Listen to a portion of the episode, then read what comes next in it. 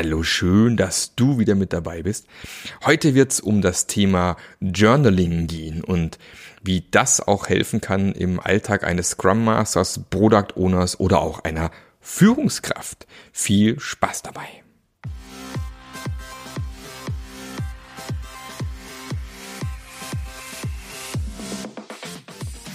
Der Passionate Teams Podcast der Podcast, der dir zeigt, wie du Agilität erfolgreich und nachhaltig im Unternehmen einführst. Erfahre hier, wie du eine Umgebung aufbaust, in der passionierte Agilität entsteht und vor allem bleibt. Und hier kommt dein Gastgeber, Marc Löffler. So, da sind wir wieder mit einer neuen Folge vom Passionate Agile Teams Podcast. Und heute wieder mal mit einer Interviewfolge. Da freue ich mich immer ganz besonders drauf. Da kann ich mir kann ich mich ein bisschen führen lassen und schauen, was so kommt und passiert und muss nicht immer selber überlegen, was ich erzählen möchte heute.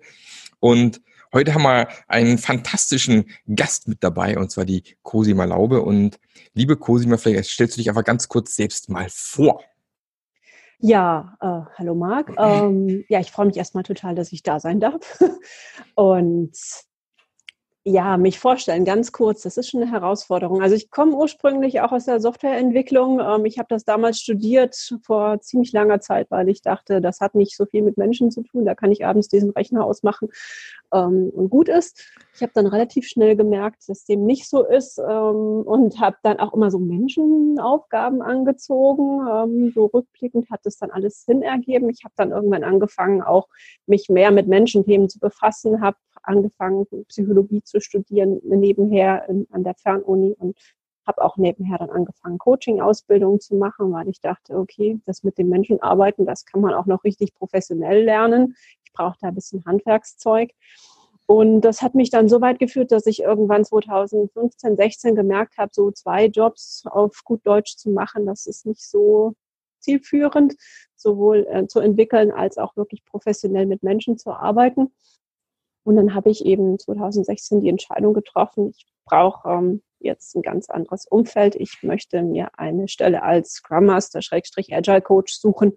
Mhm. Und ähm, ja, ich bin dann 2017, habe ich hier am Bodensee ähm, die erste Vollzeit Agile Coach Anstellung begonnen und ja, habe gemerkt, wie erfüllend und ausfüllend und auch reichhaltig dieses Arbeiten mit Menschen ist. Noch viel mehr, als ich das vorher schon feststellen konnte, so als ich das so, ich sage jetzt mal so nebenher gemacht habe, neben den Entwicklungs- und Projektleitungstätigkeiten, die ich so hatte, die ja über zehn Jahre davor.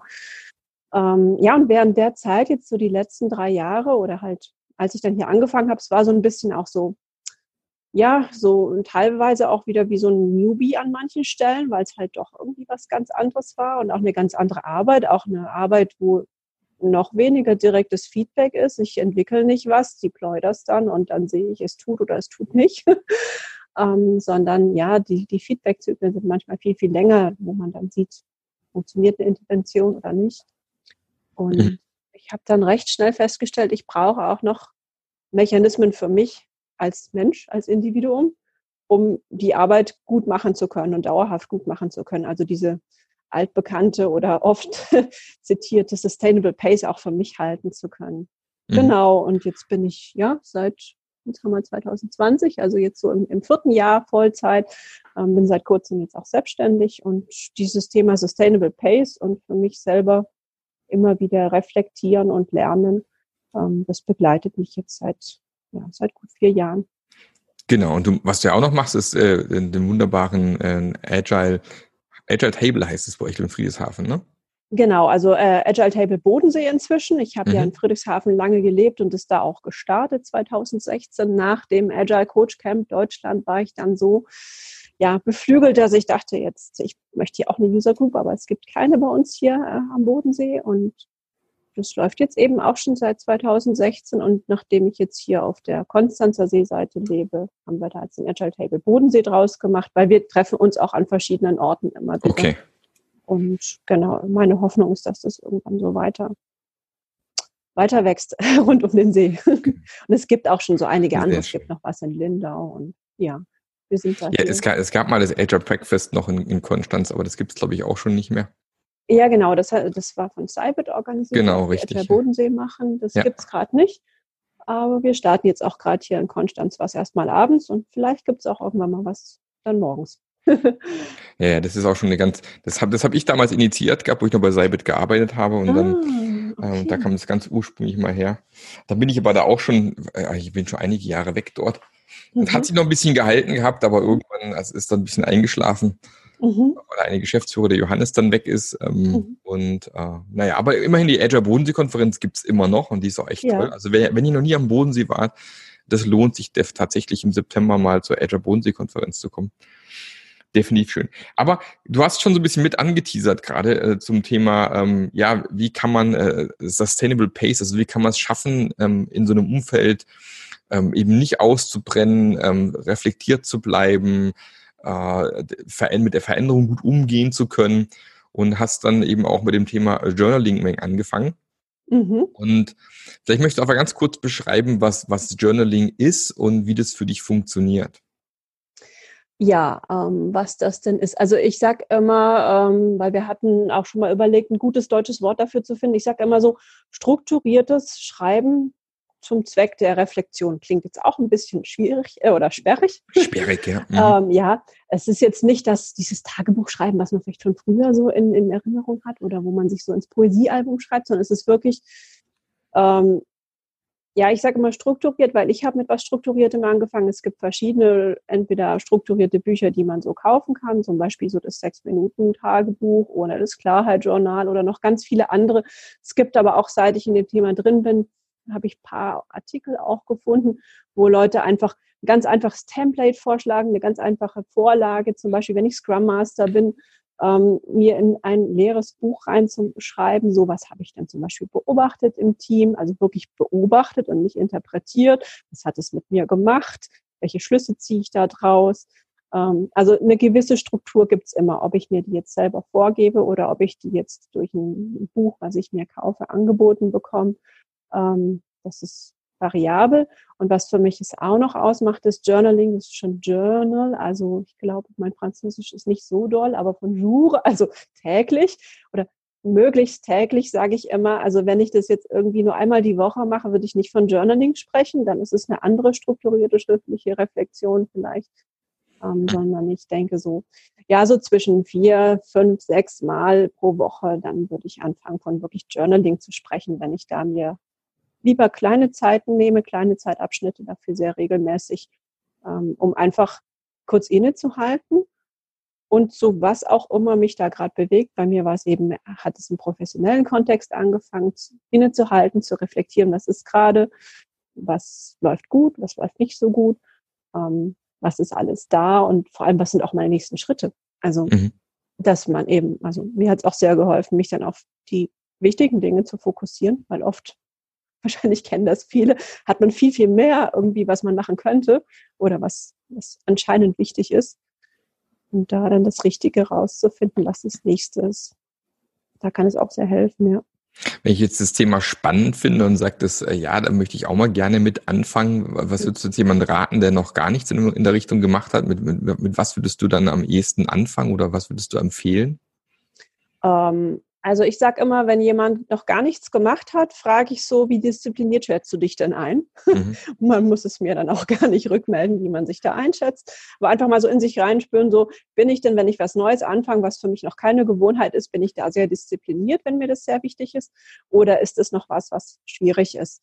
Ähm, bei mir war es zum Beispiel schwierig und ich hatte auch das Glück, dass ich so ein halbstrukturiertes ähm, Journal, wie ich immer sage, halbstrukturiert, also was, wo was vorgegeben ist, so wie ein Klarheitsjournal, wie ein sechs Minuten Tagebuch oder hm, es gibt noch einen ganzen, ganzen Haufen anderer da draußen, ähm, mit sowas anzufangen. Ähm, mhm. Weil es eine gewisse, ja, es gibt eben eine gewisse Guidance, eine gewisse Führung. Ähm, meistens ist auch noch eine gewisse Einleitung, wo auch ein bisschen Hintergrund drin steht. Das finde ich auch noch sehr wichtig. Vor allem, wenn ich jetzt mal so annehme, wir sind auch viel so in diesem kopfigen Umfeld unterwegs, im kognitiven, im analytischen, also dass man verstehen will, warum man das jetzt macht. Mhm. Ähm, da sind oft auch eben noch ein paar Grundlagen, die das erklären, wozu ist das gut, warum machen wir das, warum sind die Fragen so gewählt. Und einfach damit mal anzufangen, weil die sind kurz, die sind geführt. Sechs Minuten Tagebuch zum Beispiel verspricht auch wirklich sechs Minuten, drei morgens, drei abends und das passt auch. Mhm. Ähm, Und bei dem Klarheitsjournal ist es ähnlich, so eine Seite. Ähm, ja, aber es sind einfach sehr kleine Sachen und es ist diese Führung, dass man das täglich macht und eben auch sieht, was man täglich da gemacht hat. Wenn man jetzt sagt, okay, ähm, ich glaube, ich bin eigentlich schon ganz gut so in Sachen Disziplin und ich habe da total Lust drauf, dann kann man auch, ich sage immer so, guided Freestyle machen. Also geführte, geführtes äh, ja, Freestyle in einem weißen Buch. Ähm, da bin ich vor einer Weile auf die Bullet Journal Methode gekommen.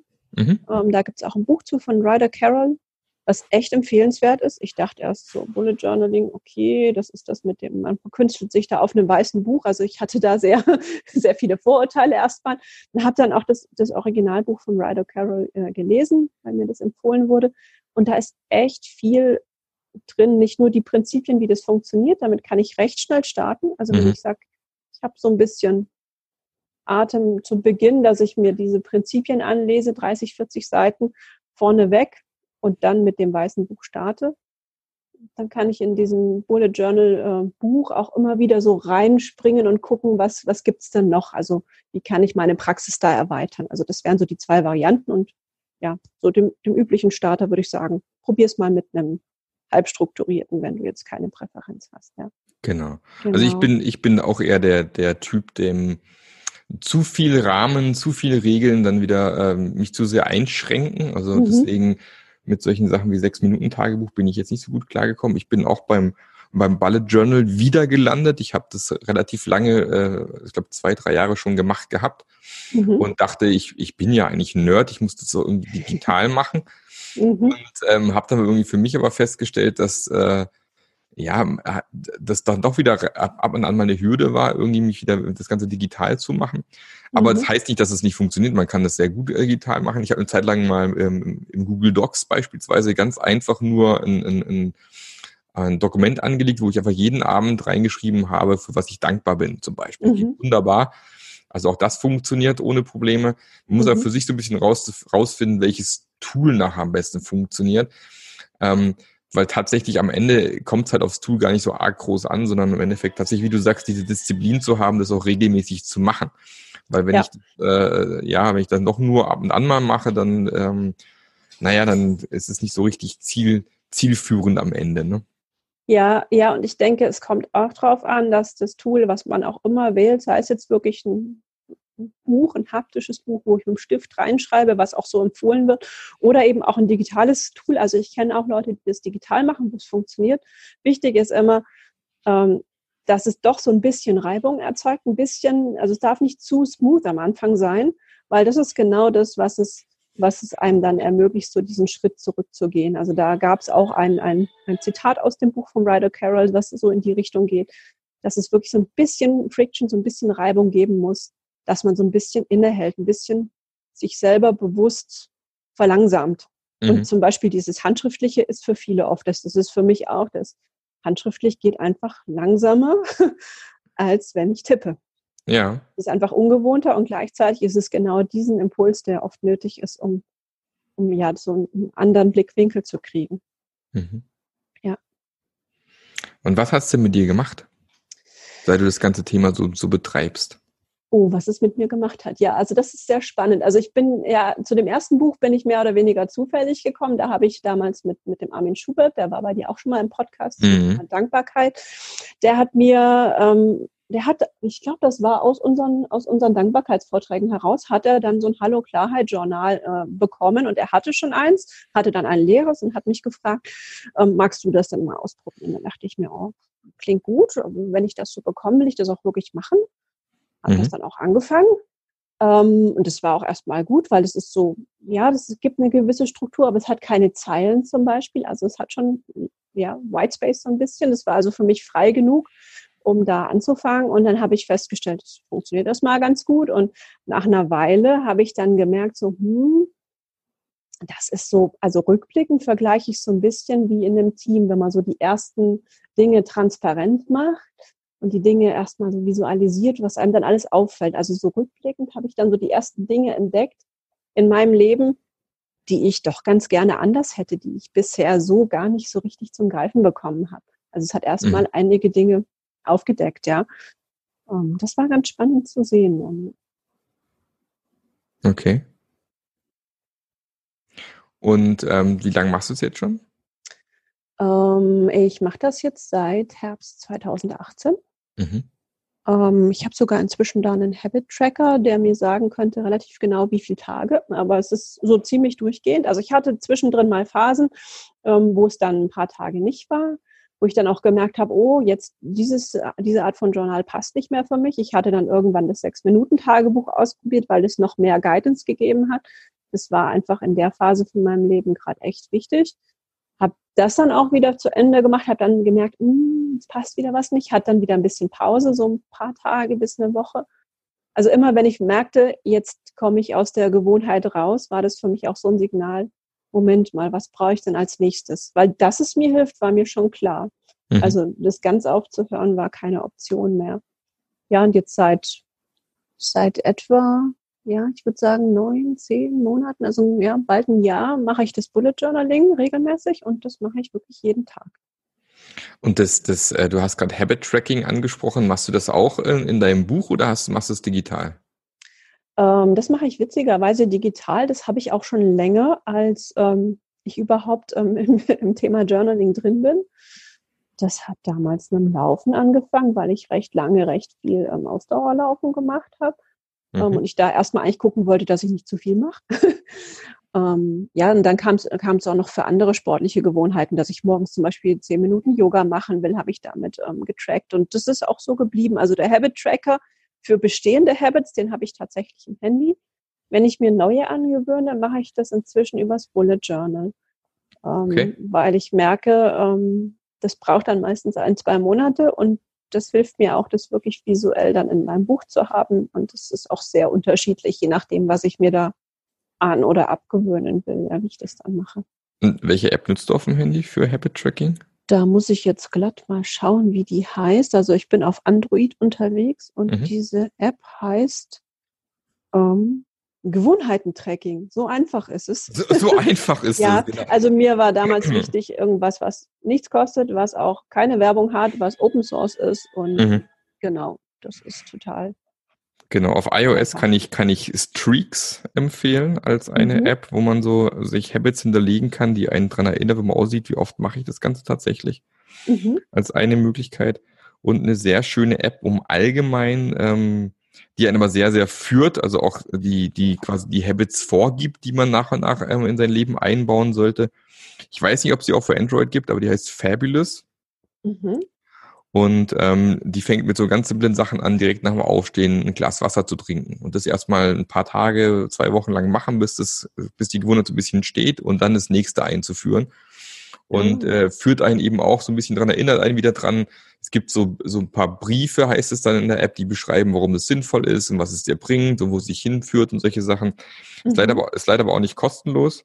Mhm. Ähm, aber ist auch so eine, so eine Sache, die ich, die ich äh, sehr spannend finde, weil der eben äh, ja auch auf dieser psychologischen Grundlage einfach auch basiert, wo man einfach weiß, es bringt jetzt nichts mit, mit zehn neuen Habits anzufangen, also Gewohnheiten anzufangen, sondern wirklich erst eins nach dem anderen äh, zu implementieren und zu, bis es wirklich zu einer Gewohnheit geworden ist, dann erst das nächste herzuholen und so weiter. Also mhm. das fand ich, äh, kann ich auch sehr, sehr in, empfehlen, wenn man da in der Richtung was machen möchte. Ja, das klingt auch total spannend, wenn es eben so auch aufeinander aufbaut. Ne? Also erst mit ganz ja. kleinem Anfang, weil das habe ich halt dann sozusagen implizit auf dem etwas härteren Weg gelernt. Ähm, wenn man sich zu große Habits vornimmt, dann funktioniert das nicht. Dann funktioniert auch Richtig. der Habit Tracker nicht. Dann sehe ich nach vier, fünf Tagen, hm, schön was. Und dann ist wieder dieses Anhalten, Innehalten und gucken, ob ja. man es kleiner macht. Und wenn da so eine App einführen kann, ich mir gerade aufgeschrieben, mal bei Android zu gucken. Genau, ja, das ist ja, ja. Das ist immer ganz schön, wenn man, äh, man hat ja das, ist ja leider heute so, man, so ein Ding hast du halt doch dauernd in den Fingern.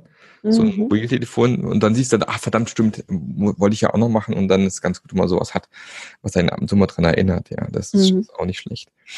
Ähm, haben wir ja hier in einem wunderbaren agilen Podcast drin sind, weil wie kann ich es denn nochmal, also wir haben es schon ein bisschen angerissen vorhin, aber wie kann ich es denn für mich als, als Scrum Master zum Beispiel nutzen, ähm, das ganze Thema? Ähm, was kann es mir helfen? Was, was bringt das, wenn ich das, wenn ich das in meinem Arbeitsalltag integriere? Um, ähm, also erstmal würde ich sagen, ich würde es noch nicht mal nur in meinen Arbeitsalltag integrieren. Also ich würde auch nicht irgendwie nur für die Arbeit das beginnen. Das habe ich auch mal versucht. Ähm, mhm. Würde ich davon abraten. Okay. Ähm, und gleichzeitig würde ich natürlich das Buch, was ich starte, ob es jetzt geführt ist oder eben Freestyle mit Bullet Journal, ähm, auch mit in die Arbeit nehmen und da also keine Trennung machen. Ähm, und ja, was kann es einem bringen? Also ich kann hauptsächlich sagen, was es mir gebracht hat und was ich so von, von ähm, Kollegen und Kolleginnen aus meinem Netzwerk gehört habe. Zum einen bringt es erstmal sehr viel Fokus in den Tag, finde ich. Mhm. Dadurch, dass ich auch morgens ähm, so die Gewohnheit habe zu gucken, was steht heute an. Das ist natürlich schon ein bisschen auch vorgeplant, weil mhm. es gibt ja auch verschiedene Mechanismen, ähm, wie ich mir da sozusagen meinen Monat oder meine Woche irgendwie schon ein paar Dinge sozusagen auf, auf, ähm, auf so eine Liste packen kann, auf so eine Collection. Ähm, das heißt, ich habe schon was, wie so eine Art, fast schon wie so eine Art Backlog, auch wenn es noch nicht irgendwie jetzt groß sortiert ist, aber so ein bisschen zeitlich sortiert ist es doch. Und ich habe jeden Tag die Möglichkeit, mir A, den Fokus zu schaffen, mich auch anzupassen, weil es passiert ja immer mal irgendwas, wo ich mich doch irgendwie anpassen möchte und auch muss auf neue Gegebenheiten. Und um jetzt diese Arbeitstagsklammer zu schließen, habe ich abends eben auch die Möglichkeit zu sehen, was habe ich denn alles geschafft. Weil ich vermute, das kennen viele, also ich kenne zumindest es von mir sehr gut und auch aus meinem Umfeld, dass man sich abends fragt nach so einem Tag irgendwie Teamcoaching, Organisationscoaching, was habe ich denn heute alles so gemacht? Ähm, wenn das einfach jetzt nichts ist, wo man einen Tagesworkshop gemacht hat zum Beispiel, mhm. sondern ganz viele kleine Dinge. Ähm, sich da einfach nochmal zu erinnern, was habe ich heute alles geschafft, was kam vielleicht auch noch dazu. Ähm, jetzt gerade beim, beim Thema Bullet Journaling ist ja auch so dieses Rapid Logging mit drin, also dass ich auch das Ding auch möglichst immer dabei habe und auch einfach mal sozusagen, ich sag mal, ich kann mein, mein, mein Hirn entlasten, ich kann mein Hirn entleeren. Das ist mein externes Gehirn an einer gewissen Stelle. So, ich kann da sehr kurz ähm, Dinge aufschreiben, die ich nicht vergessen mag, die passiert sind, auch Beobachtungen, die ich gemacht habe, die es mir dann nochmal ermöglichen, ja, das nochmal irgendwie zu verarbeiten. Dinge, die mir sonst entweder durch die Lappen gegangen wären, Dinge, die ich sonst hätte in meinem Hirn ständig halten müssen, in meinem Arbeitsspeicher. Das heißt, es gibt da ganz viel ja, Fokus und auch wieder Freiraum im Kopf. Mhm.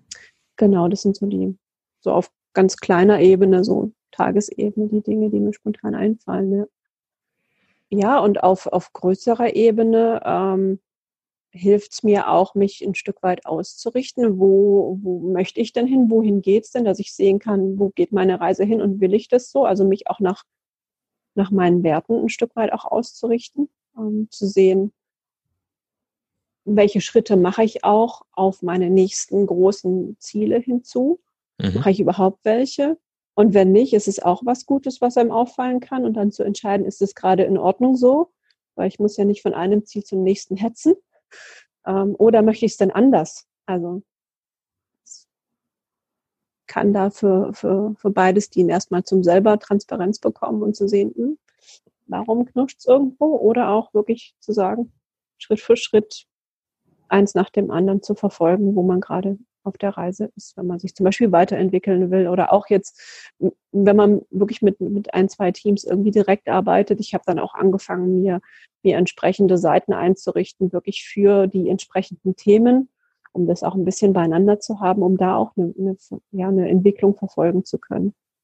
Ähm, dafür kann das sehr hilfreich sein, ja. Mhm. Okay. Ähm Du hast noch ein, ein Thema gehabt Richtung Mindfulness Leadership. Mhm. Kannst du mal ganz kurz beschreiben, was damit gemeint ist? Oh, was damit gemeint ist, ganz kurz zu beschreiben, das ist schwierig, weil das ist ein ganzes Forschungsfeld, also wirklich auch mhm. so richtig, ähm, richtig ähm, wissenschaftlich beforscht. Ähm, ich kann sagen, was, äh, was ich damit äh, meine oder welche Themen ich mir da rausgepickt habe, wenn ich da zum Beispiel Vorträge mache oder wenn ich da zum Beispiel ähm, eine Workshops zugebe. Es geht erstmal um das Thema Führung. Führung, dass es eine Aktivität ist und keine Rolle. Also, dass ich jetzt nicht eine Führungskraft habe, die halt führt, weil sie Menschen unter sich hat, sondern Führung übernimmt jeder im Arbeitsumfeld. Das ist jetzt noch nicht speziell für Mindful Leadership, weil das mhm. ich, ist in vielen modernen Führungskonzepten heute sozusagen State of the Art. Ähm, und da brauche ich natürlich auch gewisse Werkzeuge für. Und ähm, wenn man sich jetzt mal so ein Hamsterrad zum Beispiel vorstellt, so ein Hamsterrad sieht ja von innen aus, wie, kann auch wie so eine Leiter aussehen. Also ich bin ständig am irgendwas machen und bin aber nur sozusagen am Radeln. Und wenn ich jetzt aber mir Leadership vorstelle, also wirklich Führung zu übernehmen und auch vielleicht mal Führung wieder abzugeben und zu folgen, was für mich auch ein Akt von Führung ist, weil ich entscheide mich bewusst dafür, dann brauche ich diese Momente des Innehaltens, die Momente, wo ich Raum wieder in meinem Kopf habe, um mehr Platz zu sehen, um mehr Optionen zu haben, um wirklich bewusste Entscheidungen zu treffen. Und Entscheidungen beginnen da bei nicht nur einer Option oder zwei, sondern drei. Also dass ich so diese Reizreaktionskette auch ein Stück weit unterbreche, die ich üblicherweise habe, die wir alle haben als, als Menschen, mhm. die unterbreche und sage, okay, will ich denn jetzt gerade zum Beispiel, wenn der Kollege XY reinkommt, mit dem ich schon fünf Jahre zusammenarbeite, wo ich weiß, oh Gott, mit dem will ich jetzt gerade kein Gespräch anfangen, weil dann dauert es zwei Stunden. Will ich denn dann sozusagen so reagieren wie immer oder will ich nicht kurz innehalten? Einen tiefen Atemzug vielleicht nehmen. Das fällt auch keinem auf, außer einem selber und zu überlegen, hm, welche Option habe ich denn jetzt? Sage ich dem, komm später wieder, sage ich dem, du gib mir mal noch fünf Minuten und dann habe ich eine Viertelstunde Zeit auf einen Kaffee. Also mir selber Optionen bereitzulegen. Und das ist, da beginnt schon Achtsamkeit, sich diesen Raum zu schaffen, um mehr Optionen zu sehen, um dann eine Wahl zu haben, so zu reagieren wie immer oder anders. Mhm. Und ich denke, da sind wir auch schon wieder sehr stark im Bereich Führung, weil da hat man oft Entscheidungen zu treffen. Ähm. Und es lässt sich ja wiederum auch wunderbar mit Journaling verbinden, ne? Ja, also es lässt sich äh, zum einen verbinden, weil das Journaling einem diesen Raum oft gibt. Oder wenn man sich dafür entscheidet, das zu machen, dann, dann zwingt es einem fast zum Innehalten. Und zum anderen kann ich da natürlich auch mir so achtsame Gewohnheiten sozusagen auch angewöhnen durch das Journaling. Also ich habe zum Beispiel lange Zeit echt Probleme gehabt, sogenannte formale Praktiken regelmäßig zu machen. Also formale, formale Achtsamkeitspraktik ist zum Beispiel wirklich sitzen und zum Atem meditieren oder mhm achtsames Gehen oder manche kennen vielleicht auch den sogenannten Bodyscan, sich hinlegen und zu einer geführten Meditation in jeden Körperbereich mal die Aufmerksamkeit mhm. hinlenken. Ähm, so Dinge, das ist formale Achtsamkeitspraxis. Und ich mhm. hatte tatsächlich Probleme, das regelmäßig zu machen. Ich bin sehr gut in informellen Dingen, wie eben diesen Atemzug zu nehmen, bevor ich irgendwie mal reagiere oder informell wäre auch Stell dir vor, wenn du in einen Meetingraum reingehst, bevor du da reingehst, die Türklinke anzufassen, das musst du ja im Normalfall sowieso und kurz innezuhalten zu spüren, ist die warm, ist die kalt, wie ist die Oberfläche und dann weiterzugehen. Das sind informelle Sachen und eben diese, ja, diese formellen Sachen, das war für mich lange eine Herausforderung und da hat mir das Journaling tatsächlich auch geholfen, A, diesen, diese Gewohnheit aufzubauen und B, auch immer wieder zu reflektieren, wenn es nicht geklappt hat an dem Tag und ich es nicht gemacht habe, warum denn? Was war denn stattdessen? Muster zu erkennen. Warum habe ich es nicht gemacht? Oder auch Muster zu erkennen, wenn ich es gemacht habe, waren die Tage teilweise anders. Also in meiner Wertung besser, mhm. als wenn ich es wieder zwei, drei Tage nicht gemacht habe und dann wieder in meinem Hamsterrad sozusagen ähm, teilweise unterwegs war. Und dann festgestellt habe, okay, diese fünf Minuten pro Tag sind wirklich wertvoll. So ähnlich wie in einem Team, dass sie vielleicht feststellen, oh, diese halbe Stunde Refactoring pro Sprint ist wirklich wertvoll. Also der Vergleich ist sicher nicht komplett richtig, aber er, ich glaube, er passt schon ganz gut, dieses Innehalten. Und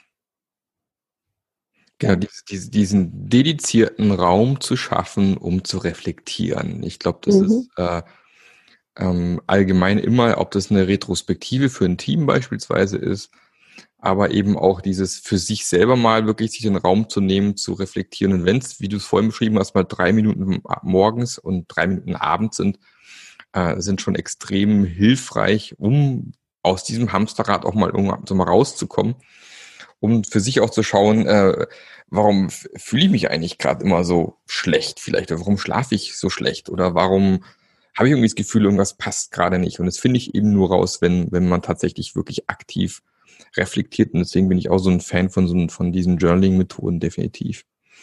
Ja. Und ich glaube tatsächlich, dass ähm, gerade in, in, in, in dieser, ja, ich weiß nicht,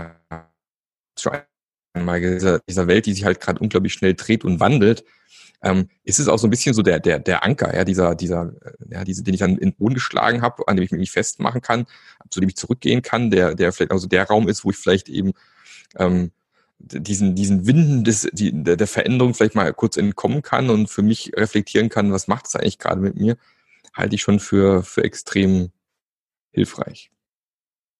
Ja, und vor allem erhalte ich mir dadurch ja auch ähm, eine gewisse Wandelfähigkeit und also Wandelwille habe ich zum Beispiel jetzt in Teams gesehen, ist oft da. Die wollen was verändern, die wollen mhm. was machen. Ähm, oder auch in ganzen Organisationen. Aber sind wir denn überhaupt noch in der Lage, was zu ändern? Oder haben wir schon so viel Wandel gerade angestoßen, dass die Leute vielleicht auch wandelmüde sind oder teilweise der Wandel erstmal sich entfalten muss, bevor man das nächste wandeln kann. Hatten wir ja vorhin auch beim Thema Gewohnheiten. Ich hm. kann schon zehn neue Gewohnheiten anfangen, aber irgendwann denke ich mir, mein Gott, ich will auch noch leben zum Beispiel. Ich will mir jetzt nicht lauter gesunde Sachen angewöhnen und lass es wieder alles sein zum Beispiel. Ja. Ähm, ja, da kann es eben auch helfen, diese Wandelfähigkeit aufrechtzuerhalten.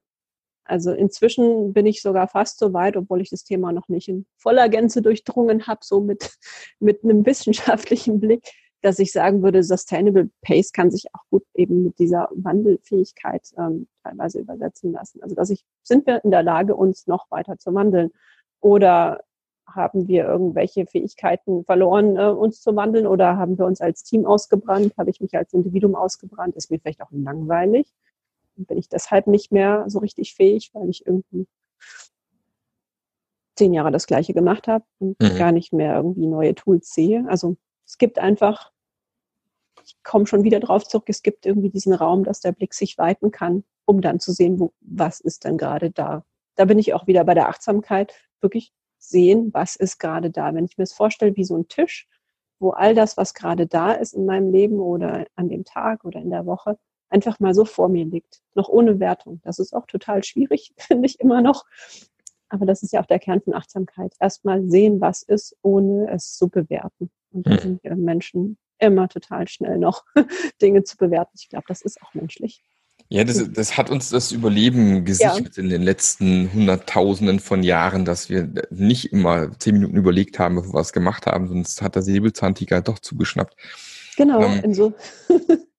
deswegen, das ist mal die, die, dieses, dieses, äh, dieser eine Teil des Gehirns, der halt genau darauf trainiert ist, auf der Basis von nahezu gar keine Entscheidungen äh, gar keine Informationen, Entscheidungen zu treffen, der steht ja. uns halt leider doch sehr, sehr häufig im Weg. Das stimmt, ja. Ja, ich meine, der ist auch sehr nützlich. Es ist einfach ja, ja. gut, den zu kennen und ab und zu zu sagen, danke, dass du da bist. Jetzt genau. schauen wir mal genau drauf, genau, was denn noch auch, da wäre. Auch das sich bewusst zu machen, genau, dass das eben existiert. Äh, ja. ja, da kann man auch sehr das, das Buch äh, Schnelles Denken, Langsames Denken empfehlen, ja. äh, was auch so ein bisschen genau diese Dinge beschreibt, die wir überhaupt auch gar nicht äh, wirklich steuern können. Die sind einfach da. Mhm. Wir müssen uns halt nur bewusst machen, dass sie da sind. Dann kann man damit besser umgehen, weil es gibt einfach Dinge, äh, da sind wir einfach so getriggert und geschaltet intern. Äh, ja, da, müsst, da kannst du nichts gegen tun, du musst einfach nur lernen, mit umzugehen. Ja, ja. Eben das Bewusstmachen. Und wo du gerade das Buch Schnelles Denken, Langsames Denken ansprichst, auch Worte dafür zu bekommen. Also das erinnere ich aus dem Buch wirklich ein Vokabular, Worte dafür zu kriegen, um sich darüber auch unterhalten zu können, mhm. über das. Ähm, ja, da fällt mir jetzt noch was ein, was, was auch sozusagen echt ein, ein, ein Mehrwert für uns Scrum Master, Schrägstrich Agile Coaches, aber auch für Product Owner und im Endeffekt auch für jedes Teammitglied in agilen Teams sein kann, ähm, Vokabular zu kriegen durch Journaling, ich habe zum Beispiel angefangen mit so einer Übersicht. Die habe ich damals von meiner Kollegin Bettina Ruggeri von Agile Living bekommen, so eine Übersicht mhm. über Gefühle und über Bedürfnisse. So, und als ich das erste Mal so Kontakt mit ihr und mit gewaltfreier Kommunikation hatte, weil aus der Ecke kam diese Übersicht, ähm, dachte ich mir, wow, so viele Gefühle. Ich habe meinem Studium gelernt, so fünf Grundgefühle oder sieben. Mhm. Und wow, so viele Bedürfnisse. Und ich habe mir dieses Ding, witzigerweise, weil es halt so ein A5-Format hatte wie mein Buch, irgendwann angefangen, in mein Journal zu legen, ähm, weil ich mein Vokabular ausbauen wollte. Ich wollte mal gucken, was ist denn dieses, wenn ich heute sage, es war ein guter Tag, ich fühle mich gerade gut oder ich fühle mich schlecht, was ist denn das? Was steht denn da dahinter? Mhm. Und so Stück für Stück da ein Vokabular auszubauen. Und warum ich denke, dass es eben auch im Arbeitskontext natürlich hilft, ist Ich meine, wenn wir in Retrospektiven auch mal darüber sprechen, wie geht es uns denn gerade, dann machen wir vielleicht so ein Check-in so la Mad, Sad, Glad, was schon ein guter, echter erster Schritt ist. Und gleichzeitig, glaube ich, ist da noch so viel Potenzial, dass wir uns alle bewusst werden können. Wie fühle ich mich denn gerade? Weil Gefühle sind immer da, die können wir nicht einfach weghängen wie so ein Kleidungsstück. Und was ist auch mein Bedürfnis gerade? Was brauche ich denn eigentlich? Brauche ich hm. jetzt gerade wirklich irgendwas, wo ich wieder sozusagen als Reaktion das immer so denke? Oder brauche ich gerade was ganz anderes vielleicht? Und da kann es echt helfen, sich auch so ein Vokabular aufzubauen, ja, durch Bewusstsein, Innehalten und Üben. Und das war auch ein wunderschöner Schlusssatz, glaube ich, für heute. das ist perfekt. die, Zeit, die Zeit ist auch schon wieder richtig davon gelaufen. Ja, und, das ähm, möchten wir mal recht herzlich bei dir bedanken heute. Ähm, ich glaube, wir werden die ganzen Dinge, die wir hier so aufgelistet haben, äh, ob das äh, das Buch äh, vom äh, vom Ryder Carroll ist, ob das äh, sechs Minuten Tagebuch ist, Klarheitstagebuch. Ich werde das alles mal in die Show Notes reinpacken. Mhm. Ähm, für die, die es interessiert, können sich das Ganze dann anschauen und äh, entsprechend damit versorgen und mal einfach mit anfangen und starten. Und ähm, genau, und wer daran Interesse hat, ich, ich bin immer gern dabei, äh, gar nicht so lange drüber nachdenken und wie man es genau macht und welche Stifte ich brauche, sondern einfach mal anfangen und schauen, wo es hingeht. Genau das, ja. und ich kann dich da auch gern noch mit weiteren Quellen versorgen für die Shownotes, sodass Genau. jeder von den Hörerinnen und Hörern direkt anfangen kann. Genau, die Cosima schickt mir noch einen ganzen, ganzen Blumenstrauß und weiteren Sachen durch und dann packen wir das alles in die Shownotes und dann könnt ihr reinschauen und, und angucken, äh, was da drinne ist, was da passt und dann kannst du da direkt damit loslegen. Vielen Dank, liebe Cosima, war schön, hat Spaß gemacht und ähm, ich hoffe, wir sehen uns auch bald mal wieder irgendwo auf einen der, der vielen agilen Konferenzen, die es ja deutschlandweit gibt. Ähm, dieses Jahr will ich wieder mal zum Coach Camp gehen. Mhm. Ich hoffe, es klappt dieses Jahr, das sehen wir uns vielleicht auch. Da oh, ist ja, ja die, die, die Lotterie, die uns da vielleicht im Weg stehen kann, aber äh, ich hoffe mal, das klappt dieses Jahr. Und ähm, wünsche noch einen fantastischen Tag und bis zum nächsten Mal. Danke dir und bis bald. Tschüss. Tschüss. Der Podcast hat dir gefallen? Dann sorge auch du für eine agilere Welt und unterstütze diesen Podcast mit deiner 5-Sterne-Bewertung auf iTunes. Und für mehr Informationen besuche www.marklöffler.eu. Bis zum nächsten Mal.